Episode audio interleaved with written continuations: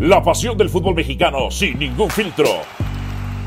Donde se habla fuerte sin pensar en susceptibilidades.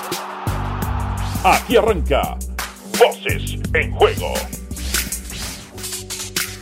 Bienvenidos sean todos ustedes a su podcast mágico musical Voces en Juego. En esta ocasión, mi compadre Héctor Huerta está conmigo y quien se mete con mi compadre se las va a ver conmigo. Compadre, ayer la máquina otra vez, ya empiezan las cruzazuleadas de la máquina y otra vez contra Pumas y así, así dicen algunos de mis compañeros como Dionisio Estrada, como Jorge Pietrasanta, como Paco Gabriel de Anda, que Cruz Azul va a ser bicampeón. ¿Tú en serio crees que este Cruz Azul va a ser bicampeón? Hola, compadre, qué gusto estar contigo. Nunca había estado en este programa de, del podcast eh, que haces todos los lunes. Eh, no me había tocado. Qué gusto estar contigo, compadre. Eh, Igualmente, compadre. Yo creo, compadre, con todo respeto de la opinión de todos mis compañeros a los que tú sabes que yo estimo mucho y respeto mucho, yo creo que es muy difícil en este momento poner a Cruz Azul como el candidato número uno a campeón, por lo tanto a bicampeón en México, porque no da, no da las sensaciones que daba el torneo pasado de, de fortaleza dentro del campo, de fortaleza de grupo. A mí me parece que ya el equipo, como todos los grupos humanos, al final se desgastan. Eh, claro, cuando llegó Juan Reynoso parecía una, una inyección vitamínica increíble la que había recibido el equipo. Eh, todos estaban agrupados en torno a un objetivo común que eran los enemigos de Cruz Azul. Así se agruparon ellos, dijeron todo el mundo está en contra de nosotros, todo el mundo se ha burlado de nosotros, todo el mundo dudó de nosotros después de aquella Cruz Azuleada terrible de 4-0 en donde prácticamente el único sacrificado fue Siboldi, porque todos los demás los dejó la directiva dentro del equipo, eh, sabiendo muchas cosas la directiva, sin embargo, mm, trajeron a Álvaro Dávila como presidente en un momento político en el que Álvaro Dávila era el, recomendado, el adecuado, el elegido por, una situación meramente política, porque ya la directiva de la cooperativa había decidido que el director deportivo iba a ser Carlos Hermosillo, y de esas cosas que surgen de último momento, eh, peticiones, ya sabes, eh, de la política, entonces eh, en ese momento toma la decisión, hablo de política deportiva, que alguien dice, este es el más adecuado, mire, este tiene experiencia, mire, este ha hablado mal de Cruzul, mira, empiezan a, descalificar al candidato y luego empiezan a elogiar al otro candidato y al final de cuentas se queda Álvaro Dávila. Eh, medianamente el equipo pues recobra una unidad de grupo y ahorita, eh, si tú te has fijado todo el torneo, compadre, no ha podido repetir una alineación no tanto porque no pueda hacerlo, sino porque me da la impresión de que Juan Reynoso no quiere hacerlo. O sea, Juan Reynoso, del así partido pasado que fueron todos los prácticamente, salvo, salvo el cabecita, los otros 10 habían jugado los que habían sido campeones. En, la final contra Santos, esos 10 de la jornada 16 eran exactamente los mismos que jugaron contra Santos en ese partido también, en donde también quedaron esas malas sensaciones contra el América a pesar de que ganó 2 a 1, eh, tú dices, cuando un partido se define casi hasta el último minuto con ese penal y, tú dices, bueno, al final de cuentas ganas, ¿no? Como sea, eh, que el árbitro, que lo que tú quieras gana finalmente con Azul, y, y, tienes a los 10 que ganaron el título, repítelos al siguiente partido.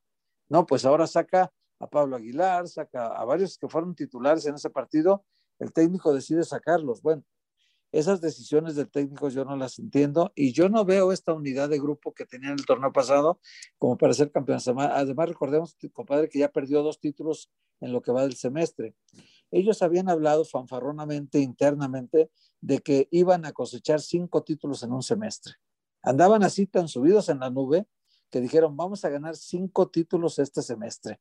Uno decía, wow, ganaron el campeonato de liga, luego van y ganan el, el campeón de campeones antes de empezar este torneo contra el León, 2 a 1, dos goles del Cabecita, allá en el estadio de el, Digital Health eh, en Los Ángeles, eh, ganan ese, ese campeón de campeones y dicen, ahora vamos por la CONCACAF, los elimina dándoles un baile al Monterrey aquí en México y luego después, mm, ah, vamos contra el Columbus Crew en, la, el Champions Cup y también le ganamos y también les dieron una sacudida y total que Cruzul perdió esos dos títulos. A partir de entonces el equipo está muy golpeado eh, futbolística y anímicamente. Y yo realmente hoy no lo pondría de candidato al título, pero, pero lo pondría entre los tres o cuatro primeros, pero no lo pondría como número uno.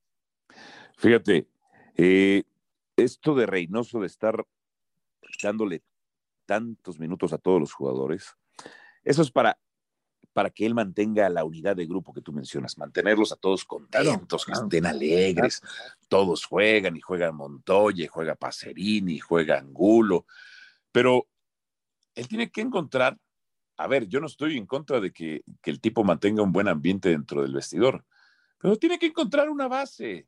Y ese tipo de cosas no generan una base. Luego, el Cabeza Rodríguez, yo no sé qué demonios le pasó al Cabeza Rodríguez entre decisiones tácticas, entre lesiones, pues el Cabeza Rodríguez está en su peor torneo. Y luego a mí me dice, no, es que el Chaquito Jiménez y Angulo, sí, pero ya tienen más de un mes que no anotan, tienen más de 10 partidos que no anotan, por ejemplo, el Chaquito Jiménez, entre, eh, eh, o sea, entre otras cosas. Eh, posteriormente, ya sabemos cómo juega este Cruz Azul, se volvió un rival predecible empiezo mi línea de cuatro, si algo no me parece, me pongo línea de cinco modo defensivo, doble línea de ocho.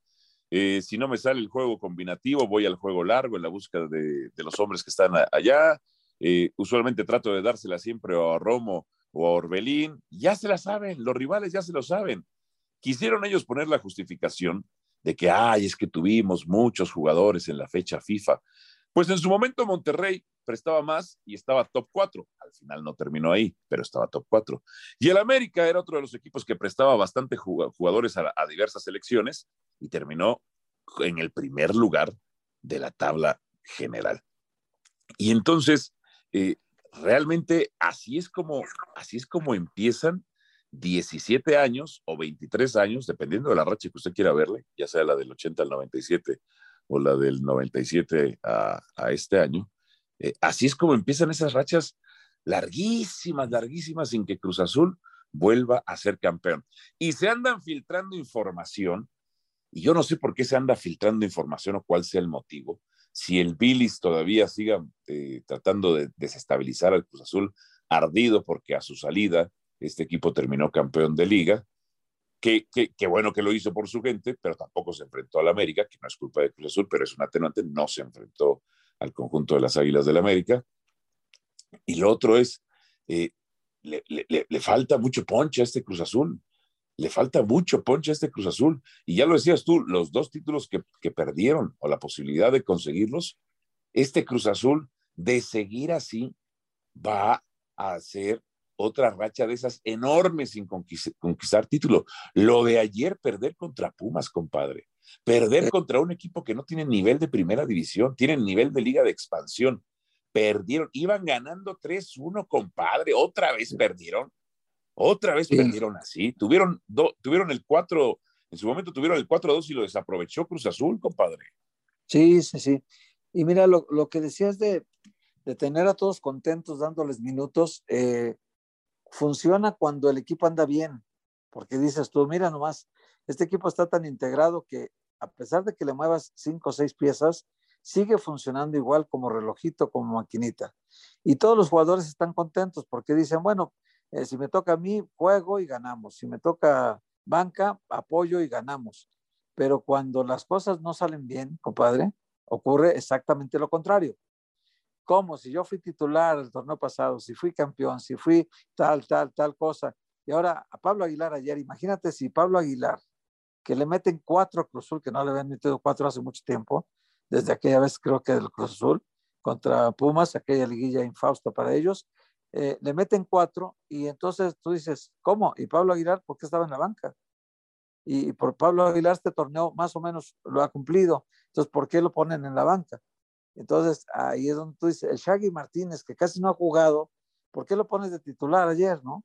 Y así, y, le vas dando vueltas, y entonces empieza eh, Juan Escobar, que es el lateral derecho titular, dice, oye, pues ¿qué, qué, inventos estamos haciendo aquí, ¿no? Y luego el Catita Domínguez, pues ya sabes que es inamovible, Corona igual, son, son parte del grupo de control adentro de Cruz Azul.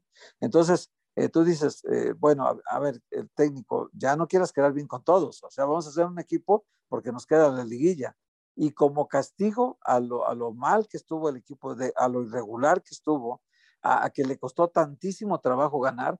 El problema de Cruz Azul no es que haya empatado ocho partidos, el problema es que solo ganó cinco y el torneo pasado ganó 12 de 17. Entonces, es entre 12 y 5 hay una diferencia enorme. Entonces, no solo es eso de que, de que el equipo no, no está funcionando en resultados, sino que además en el repechaje le toca bailar con la más fea, compadre, porque le toca Monterrey. O sea, sí, sí, cualquiera hubiera podido, cualquier rival, dice, me pones el que quieras y en una de esas Cruz Azul sale en una buena noche, pero ahorita trae la pesadilla de aquel 4-1 que le mete, aquí en el Azteca le mete 4-1 y ahora el partido vuelve a ser en el Azteca donde el Monterrey vino y le dio una bailada, porque en esa semifinal de la CONCACAF no le ganó el partido, lo bailó en el partido. Entonces, lo destrozó. Sí, lo destrozó. Y viene ahora Monterrey herido de muerte también, porque ha sido un mediocre torneo para ellos. Y entonces ahí vamos a ver cuál de los dos consuma uno de los peores fracasos de este torneo. Porque el que pierda va a ser el escándalo, eh, digo, el fracaso más escandaloso del torneo. Porque imagínate, compadre, que el, el Monterrey, presumiendo su título de campeón de la, de la Liga de Campeones de CONCACAF, queda eliminado en el repechaje. O imagínate el Cruz Azul, habiendo sido un gran campeón el torneo pasado, queda eliminado en el repechaje. Para cualquiera de los dos que pierda, va a ser un gran fracaso. Fracaso totote. A ver, compadre, rápidamente antes de ir a la pausa aquí en el podcast, vamos con tus proyecciones. Santos contra San Luis, ¿quién pasa? Pues mira, ayer jugaron y quedaron 0-0 y pudo ganar San Luis por el penalti que falla Berterame, pero eh, el San Luis es uno de los mejores visitantes y se metió justo por eso, porque era, es un equipo capaz de acumular más puntos de visitante que de local. Eh, ahora ganó de los, eh, de los 20 puntos que sumó al final, sacó 14, 14 de visita y 6 de local. Y ahora San Luis va a visitar a Santos con absolutamente nada que perder y todo por ganar. San Luis, ya, ya el hecho de estar en, ahorita en el repechaje para ellos es un éxito. No olvidemos que este equipo, este equipo empezó otra vez de porcentaje cero porque es el equipo que fue el descendido virtual que tiene el fútbol mexicano. Pagó su multa de último lugar y empieza porcentaje de cero ahora y arranca con 20 puntos este torneo, lo cual es muy bueno para ellos. Pero además de que arranca con 20 puntos, que es bueno, ahora se mete al repechaje también, teniendo absolutamente todo por ganar y nada que perder. Aquí el obligado y presionado es el Santos, porque San Luis, si pierde, es normal. Y si gana, será una de las grandes sorpresas de este repechaje. Ok. Eh, Toluca contra Chivas. Toluca que después del América se convirtió en el peor equipo del torneo. Toluca vamos contra Pumas, ¿no, compadre? Perdón, sí, Toluca Pumas, sí. Toluca, Pumas. Toluca Pumas, el Toluca, ¿hace cuánto que no gana? ¿Tú te acuerdas? Desde el América, ocho partidos. Exacto. En el América se vació todo, se vació todo, hizo todo lo que tenía que hacer, llegó al nivel más alto, al tope más alto de su rendimiento. Eh, bien lo dices tú, contra el América todos quieren hacer su partido. Lo hizo el Toluca su partido, le ganó con tres goles en balón aéreo, si te acuerdas bien. Eh, al América nadie le había hecho tres goles, se los hizo el Toluca. Y bueno, eh, ¿qué pasó después de eso? Si te acuerdas, el América llevaba solo tres goles en contra, ahí aumentó a seis, le metieron en, un partido lo que no le habían metido en diez, y entonces eh, el América se recuperó normal, volvió al camino a la victoria, pero el Toluca no se supo reponer del, del gran triunfo que sacó ese día, y a partir de entonces se convirtió en una máquina de empates y de derrotas, porque a partir de ese momento el Toluca, si lo vemos aquí en esta tabla, gana el último partido y después pierde, pierde, empata, pierde, empata, empata, empata y vuelve a perder. O sea, el Toluca realmente anda una bajísima racha, una muy mala racha y llega en el peor momento. Aunque va a jugar de local, eh, yo le daría, pues creo que después de lo agrandado que va a venir Pumas de haberle ganado Cruz Azul, un partido que increíblemente perdió Cruz Azul, pero que también Pumas hizo lo suyo, bueno, compadre, hasta Diego metió dos goles, Diogo. Sí. Diogo que no había metido un gol ni al arco iris, metió dos goles a Cruz Azul. O sea, es increíble. a Cruz Azul le pasan todas las cosas que le pueden pasar malas a la gente, le pasan a Cruz Azul. Entonces, hasta un delantero que no metía goles nunca, le mete dos en el partido de ayer. Entonces, pues aunque Pumas es un equipo que sí vino a la alza en los últimos partidos, porque sí, sí suma, aunque suma dos derrotas también por ahí en el camino, que la gente se está olvidando de ellas, pues en los últimos 15 eh, partidos ganó, ganó 13. Entonces es una, es una racha, digamos, buena eh, de local y de visitante, pero no sabemos hasta dónde le alcance, compadre Pumas, porque le vimos muchas fallas estructurales durante el torneo. Es un equipo que, que tiene igualdad en, eh, tiene una zona defensiva, bueno, de todos los que calificaron, es la peor diferencia de goles, compadre Pumas. Tiene 17 a favor, 23 en contra, menos 6 de diferencia de goles, y el San Luis, que es el último del repechaje, tiene menos 4. O sea, hizo más goles, recibió los mismos 23, pero hizo dos goles más. Entonces, de todos, hay dos porcentajes negativos, nada más esos dos, Pumas y San Luis, pero el peor de todos en porcentaje de goles anotados y recibidos es Pumas. Y también es el equipo que dentro de los 12 calificados que más derrotas tiene, compadre. Tiene seis derrotas Pumas y nadie sumó de los 12 calificados seis derrotas. Son factores que a lo mejor parece que mucha gente insignificantes, pero que sí hay que tomarlos en cuenta porque nos reflejan una tendencia de los equipos. Entonces vas Pumas sobre Toluca. Voy Pumas porque Toluca anda muy mal, compadre. No porque Pumas ande muy bien, sino porque Toluca anda muy mal. Ahora, ¿qué te parece que en una de esas Toluca recobre la memoria del Día del América y le pase también por encima a Pumas? Tampoco es descartable. ¿eh? No, Toluca de hecho le ganó a Pumas 2-1 la claro, Claro, le ganó, le ganó. Yo voy Toluca. Venga, que sigue. Puebla Chivas. Ahí sí, yo no tengo muchas dudas, ¿eh? Por más que, que los jugadores eh, prometieron a la directiva que con Marcelo Michele Años se le iban a rifar, y por más que lo hayan ratificado en el cargo, y por más que haya muchos rumores alrededor de, de esta ratificación, tanto de Peláez como de Marcelo Michele Año, hayan ahí muchos rumores de, de, no sé si los has escuchado, de hasta, hasta posibilidad de venta del equipo que ha salido por ahí pues por más que eso digan y que el equipo de, último momento califica, eh, dejando fuera a Mazatlán, que Mazatlán su gran pecado fue apostarle al empate ese partido cuando tenía que haber salido a ganar. Su gran pecado fue empatar porque ellos sabían que el empate los dejaba calificados. Estaría ahorita en el lugar 12, en lugar de San Luis, pero le jugó mucho al riesgo y al final de cuentas en el pecado llevó la penitencia. Y, y ahí sí creo que Ganó Chivas, sí, pero ganó más por lo que dejó de hacer Mazatlán que por lo que hizo Chivas, porque Chivas siguió siendo el mismo equipo irregular de siempre, el equipo que no tiene gol. Y, mira, sus diferencias son 13 a favor de todos los que están en la liguilla, compadre, es el que menos goles anota. 13 goles, eh, también recibió 13, que no son tantos comparados con los 10 del América, 10 del Atlas, pero, pero de todas maneras, sí, eh, el hecho de que tú tengas igual goles a favor y en contra, te hace un equipo desequilibrado. Muy bien. Yo, eh, voy, Puebla. Puebla, voy Puebla. Aunque Chivas le ganó las primeras fechas del torneo, voy Puebla. Cruz Azul, Cruz Azul Monterrey. Yo todavía tengo esperanzas en, en, la máquina sobre Rayados. ¿Tú? No, yo no. Yo creo que Monterrey lo va a dejar fuera. Monterrey le supo jugar aquí, puso una fórmula que resultó muy efectiva, puso a sus mejores jugadores del plantel, jugaron un partidazo ese día para llegar a la final y después para ganar el título.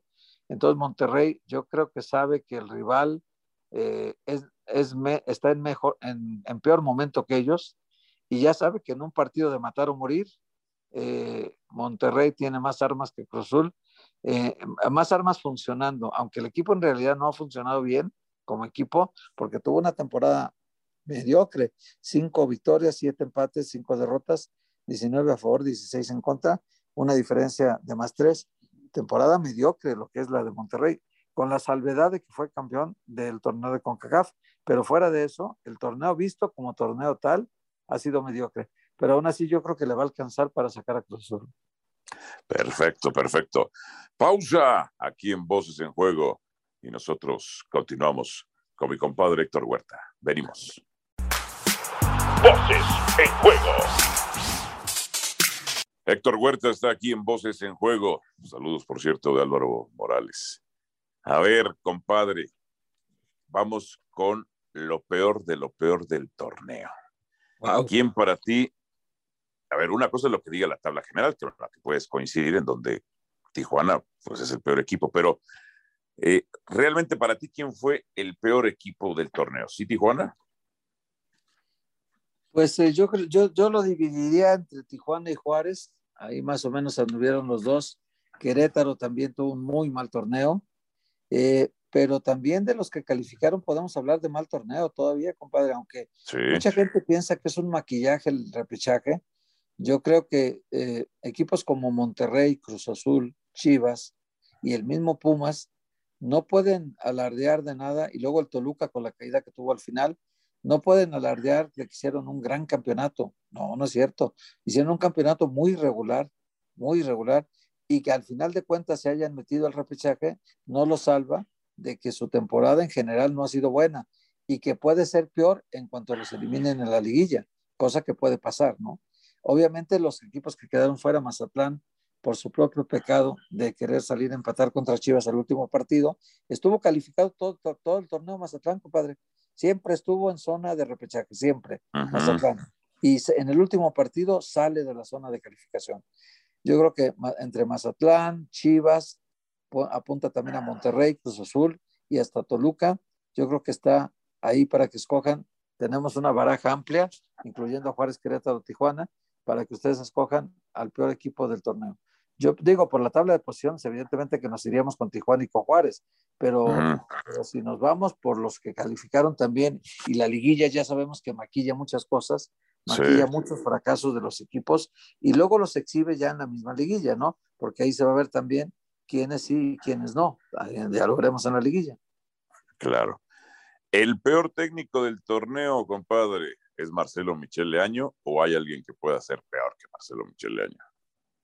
Pues los números de Marcelo Michele Año fueron muy malos, compadre, nomás porque te digo, él es uno de los que hablamos del maquillaje de la liguilla que le permite decir, bueno, ¿y qué? Yo califiqué igual que todos los demás.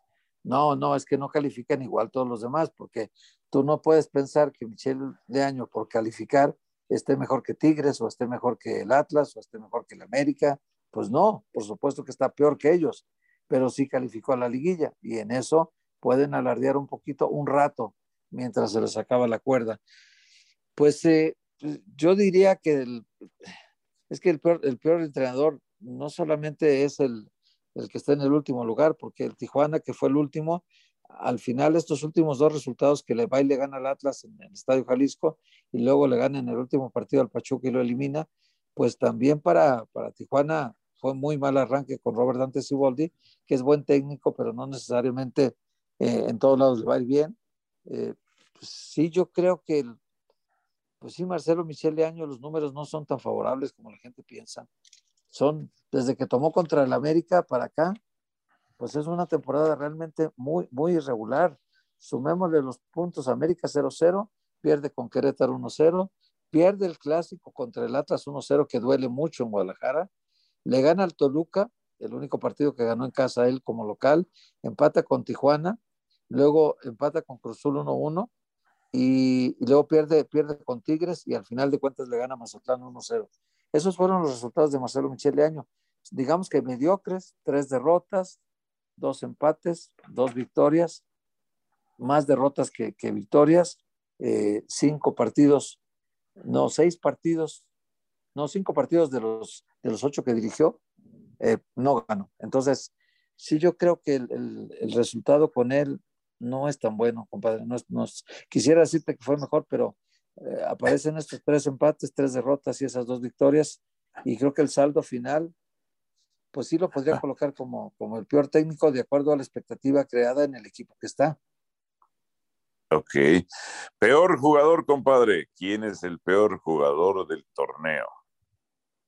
Híjole, eso sí está, Está rudo porque está rudo porque yo te voy a decir un nombre que a lo mejor a mucha gente no, pues no, le dice mucho porque el, torneo pasado fue subcampeón de goleo, si te acuerdas. Estuvo colocado siempre en las posiciones de arriba, estuvo aspirando contra Pedro Alexis Canelo a pelear el título, pero Nico Ibáñez fue una gran decepción con el Pachuca. Lo llevaron para hacer goles e hizo dos en todo el torneo. Yo diría que una de las grandes decepciones, la peor contratación del torneo, Nico Ibáñez con el Pachuca. Nico Ibáñez con el Pachuca. Sí, no sé qué le pasa a los jugadores que van a Pachuca. Todos los que compra haciendo Quiroga tampoco, en su momento. Y Víctor, Víctor Dávila tampoco. Víctor Dávila hizo, un triplete ahora con León, pero en el Pachuca fue un desastre total. Y a Mauro y Quiroga, un desastre total después de Necaxa que salió a todos los equipos que ha ido, Pachuca, San Luis y ahora otra vez de Necaxa, un desastre total Quiroga. Tiene tres torneos para regresar a su país. Totalmente, totalmente. Bueno, ahí nuestras nominaciones a lo peor en este segundo bloque de Voces en Juego. Compadre, como siempre, un gusto y un placer estar contigo. Hombre, compadre, un abrazo, como siempre. Saludos, Héctor Huerta aquí en Voces en Juego, su podcast mágico musical. Gracias y hasta una próxima edición. Aquí termina Voces en Juego nos escuchamos de nuevo para repartir más verdades del fútbol mexicano.